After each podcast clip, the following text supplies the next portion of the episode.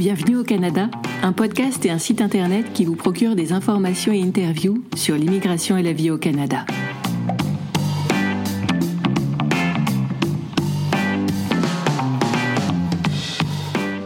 Salut à vous, aventuriers du Nouveau Monde. Emma Charlin au micro, auteure, accompagnatrice en mobilité internationale et podcasteuse. C'est l'épisode 11 du podcast et je l'enregistre à la fin juin 2023. Vous l'avez peut-être remarqué, cet épisode n'a pas la même musique d'introduction que d'habitude.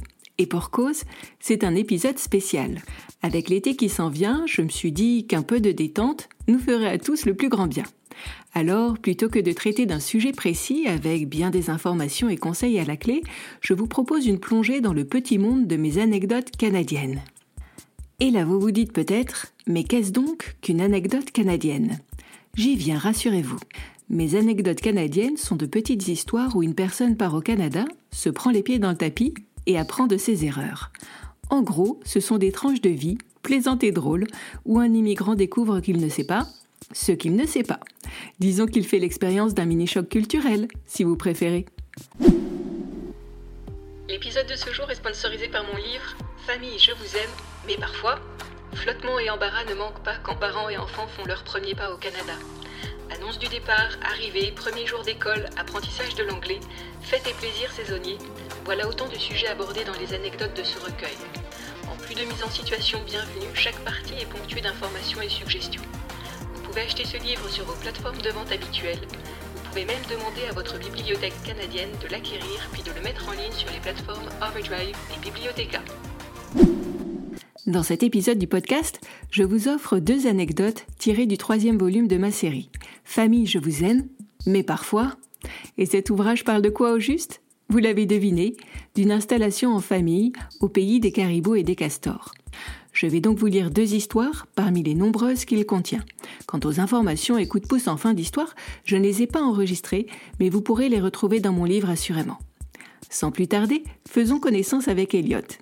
Apparemment, il a eu un petit problème de siège auto. Il y a des jours où je me donnerai des claques. Pas un petit tapotement en passant l'air de rien, non, une bonne tarte bien sonore, de celle qui laisse une marque rouge sur la joue après. Tout avait bien commencé pourtant. Nous nous étions posé les bonnes questions. Pour notre départ au Canada, on prend le siège auto d'Adam ou pas? Et la réponse de Christine n'avait pas tardé. À toi de décider, mon amour. Je n'y attache pas de valeur sentimentale, mais toi, de ton côté, tu as passé beaucoup de temps à le choisir, et tes parents nous l'ont offert comme cadeau de naissance. Alors, euh, quelle que soit ta décision, Elliot, je t'emboîte le pas. Christine n'avait pas tort. J'avais passé un temps fou sur le sujet. J'avais sélectionné ce siège auto en mode maniaque du détail et plus si affinité. J'avais comparé les normes de sûreté et les crash tests, lu les conseils donnés par les assureurs, feuilleté les procédures d'installation, regardé des vidéos sur YouTube. Des soirées entières, pendant deux à trois semaines peut-être que j'y avais consacré. Parce que non seulement un bon siège auto était crucial pour la sécurité du petit, mais c'était un sujet bigrement intéressant à creuser. Enfin, pour, euh, pour un ingénieur comme moi, je veux dire. Alors, sûr de mon choix, j'avais répondu la bouche en cœur, on le prend, c'est le top dans sa catégorie. Et en plus, cela fera plaisir à mes parents. Quelque temps plus tard, le grand jour est arrivé. Nous touchions du doigt la ligne de départ, comme on dit. Nous étions beaux à voir. Christine et moi courions partout afin de régler les derniers détails. Notre petit Adam ne se souciait de rien. Quant à nos valises de soute, nos sacs de cabine, la sacoche du petit, notre siège auto, ils formaient un gros fatras dans l'entrée. Mais l'un dans l'autre, notre départ avait été savamment préparé. Toutes nos affaires rentraient dans le coffre de la voiture. Le siège auto d'Adam nous servirait à nous rendre à l'aéroport pour mieux être utilisé après. Pratique et efficace, en somme. À l'embarquement, nous sommes passés devant tous les autres passagers. Certains nous enviaient, d'autres s'étonnaient, et d'autres encore semblaient agacés. Mon opinion personnelle, c'est que cela ne leur ferait pas de mal de se montrer plus compréhensifs. Clémence et bienveillance. Voilà ce qui ferait du bien à notre monde. Parce que voyager avec un petiot qui vient tout juste de souffler sa première bougie, ce n'est vraiment pas une sinécure. À l'arrivée, nous avons dirigé nos pas vers le carrousel à bagages. Nous avons récupéré une valise, puis une seconde, mais pas de siège auto. Nous avons recompté le tout. La sacoche du petit, nos deux sacs de cabine, nos deux valises de soute, tout était là, à l'exception du siège auto. Mince alors. Tout en continuant à regarder le tapis à bagages, Christine et moi faisions les 100 pas dans l'allée. Toujours rien. Mais punaise, où était-il donc passé ce siège auto? Au final, nous avons fini par nous rendre au comptoir des bagages perdus. Après toutes ces heures passées dans l'avion et notre bout de chou qui n'avait guère dormi, nous n'en menions pas large. Mais bon, la vie manquerait de piquant sans quelques gênes et frustrations. Enfin, euh, personnellement, je m'en passerais bien. Mais aux dernières nouvelles, on n'a pas voix au chapitre. Allez comprendre. Bref, 20 minutes plus tard, nous étions sauvés. Siège auto retrouvé.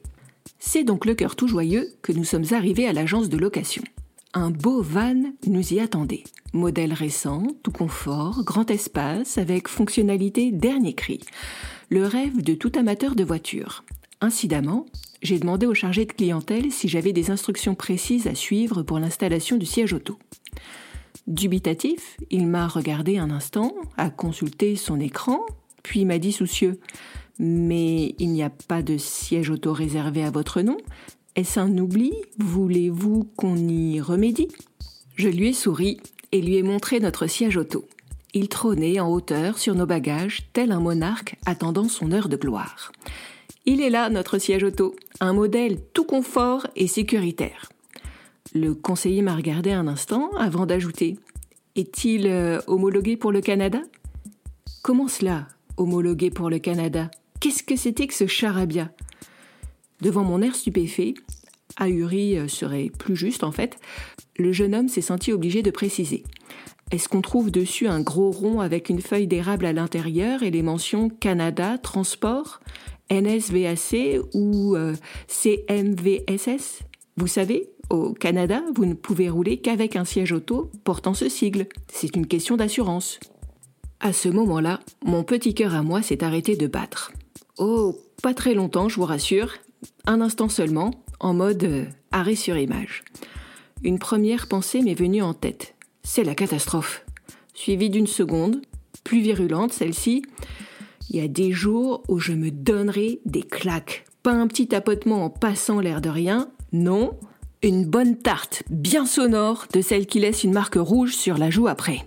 Pétard, je le savais qu'il y avait des normes par pays, je le savais pourtant, et ça n'a pas fait tilt, mais alors pas un instant. Mais quelle naze, quelle naze Au final, Christine et moi avons dû louer un siège auto à l'agence de location et en acheter un nouveau par la suite. Quant à notre ancien siège auto, disons modestement qu'il a vu du pays. À présent, il se trouve sur une voie de garage. Point de vadrouille ni de promenade pour lui. Il prend tranquillement la poussière sur une étagère. J'envisage pour lui un retour au bercail dès que possible, avec mise en vente dans la foulée. Et tant pis si c'est le cadeau de mes parents pour la naissance d'Adam. Et maintenant, faisons la connaissance d'Estelle. Elle n'a pas voulu croire sa fille sur euh, une sombre histoire de pyjama il y a des boulets quand même. Et le pire dans l'histoire, c'est que c'est parfois moi la boulette. Je me sens nulle, mais nulle, c'est pas croyable. Qu'est-ce qui m'a pris de remettre en doute la parole de ma fille? Pour mieux embêter tout le quartier avec mes questions en plus. Non mais faut que je me calme, hein, vraiment. Parce que là, dans le genre tête à claque, on fait pas mieux. Alors que je vous raconte l'histoire. Un après-midi, Judith est rentrée de l'école toute joyeuse. La semaine prochaine, ce sera Pyjama Day, m'a-t-elle annoncé fièrement. La journée pyjama Non mais c'est quoi cette blague maintenant? Depuis quand va-t-on à l'école en pyjama? Non et je vous jure, elle a une imagination de dingue, ma leloute. Enfin bon, du haut de ma sagesse, je lui ai glissé. Tu as du mal comprendre, ma chérie. Ton anglais te joue des tours. Tu ne peux pas aller en classe en pyjama, c'est pas possible. Mais si, maman, je t'assure, toutes mes copines en parlent. Josie mettra son pyjama licorne et Catherine son pyjama panda. Moi, je sais pas trop encore ce que je vais mettre. Peut-être euh, mon pyjama avec des petits cœurs dessus T'en penses quoi? Euh. Judith, je voudrais qu'on soit bien clair là. Que tes copines et toi fassiez une soirée pyjama à la maison, je veux bien. J'ai déjà fait ça étant plus jeune et ça me pose aucun souci. Mais marcher dans la rue et aller en pyjama à l'école, non mais sérieusement, t'as pas dû bien comprendre ce qu'on te disait ma chérie. Tu sais, avec deux petits mois d'anglais derrière toi, c'est déjà miraculeux tous les progrès que tu as accomplis. Réjouis-toi, ma belle, mais accepte aussi la triste réalité. Tu ne comprends pas encore tout. Ça va venir, t'en fais pas.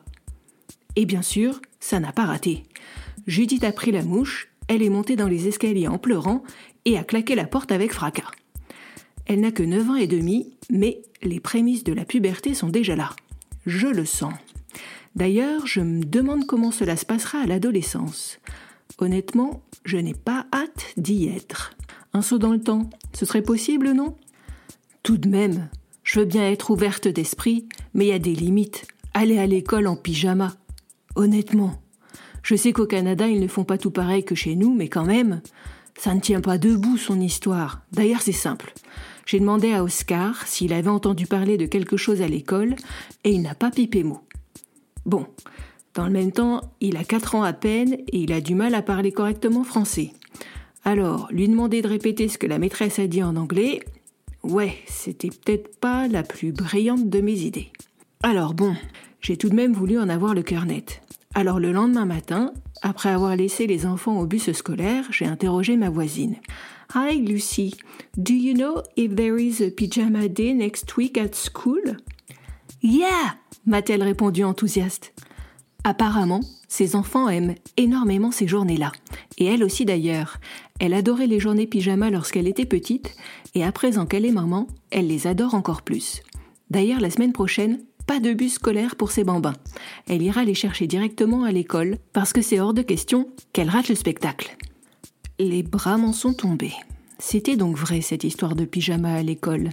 Et tout ce bastringue durait depuis un bon moment déjà apparemment. Incroyable. Judith avait tout compris et je ne l'avais pas cru. Misère des misères. Voilà que cela faisait de moi la pire des mères. J'étais devenue une sceptique invétérée ou quoi? Un boulet, oui, catégorie poids lourd en plus.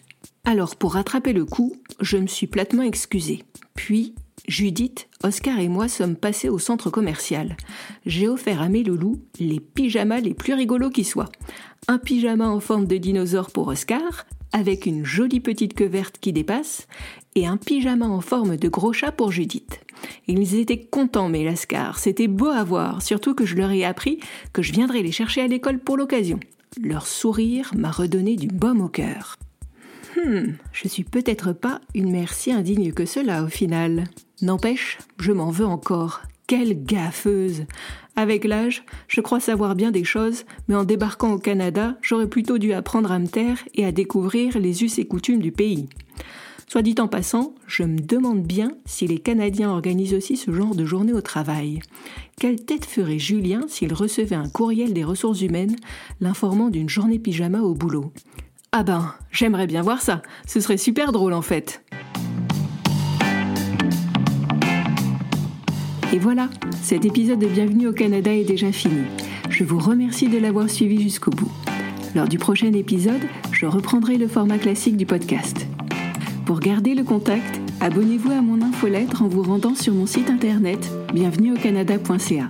À cette occasion, ne manquez pas de récupérer vos cadeaux. Une fiche pratique comprenant les 67 astuces que j'aurais aimé connaître avant de partir au Canada, ainsi que plusieurs échantillons de mes livres. À bientôt!